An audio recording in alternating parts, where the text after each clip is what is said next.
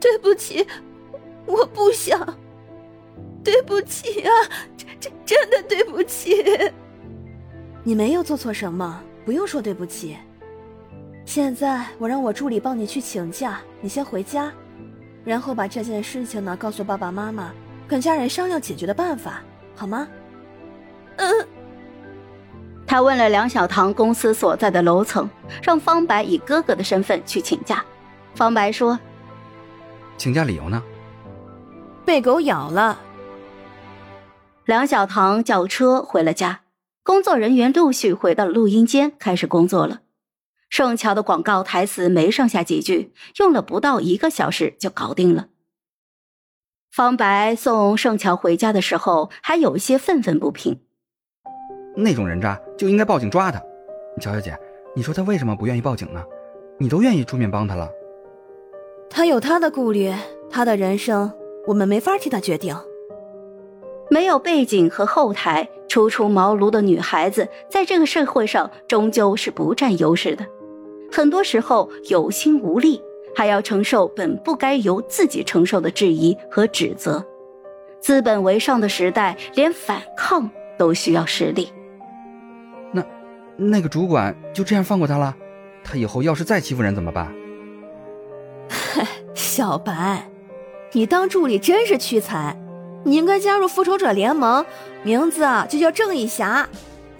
哎，我再想想办法。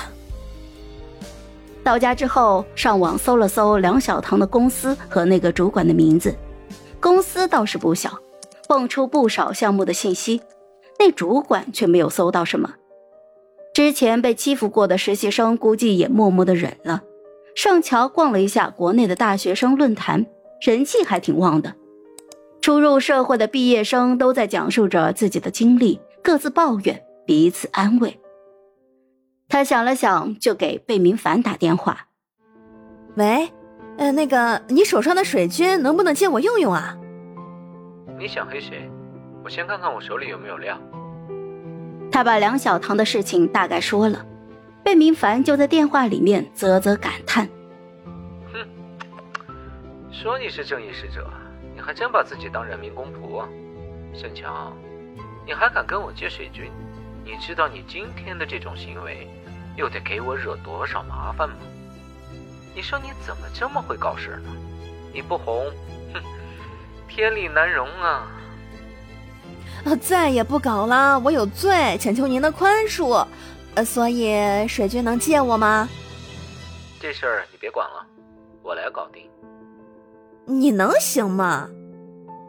呵呵，好歹我也是有女儿的人，就当我为我女儿成长的道路清除垃圾了。盛大侠女，请问你以后再遇到这种事情，能不能不那么冲动，而是选择交给我去处理呢？